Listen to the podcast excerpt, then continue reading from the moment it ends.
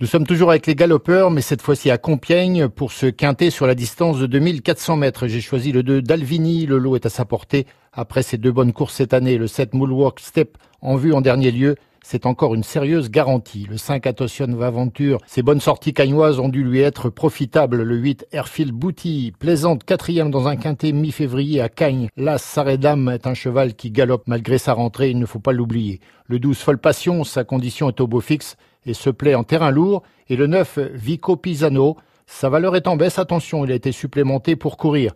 Ma sélection, le 2 d'Alvini, 7 Moolwalk Step, 5 Attention Adventure, 8 Airfield Booty, la Sarendam, le 12 Folle Passion et le 9 Vico Pisano.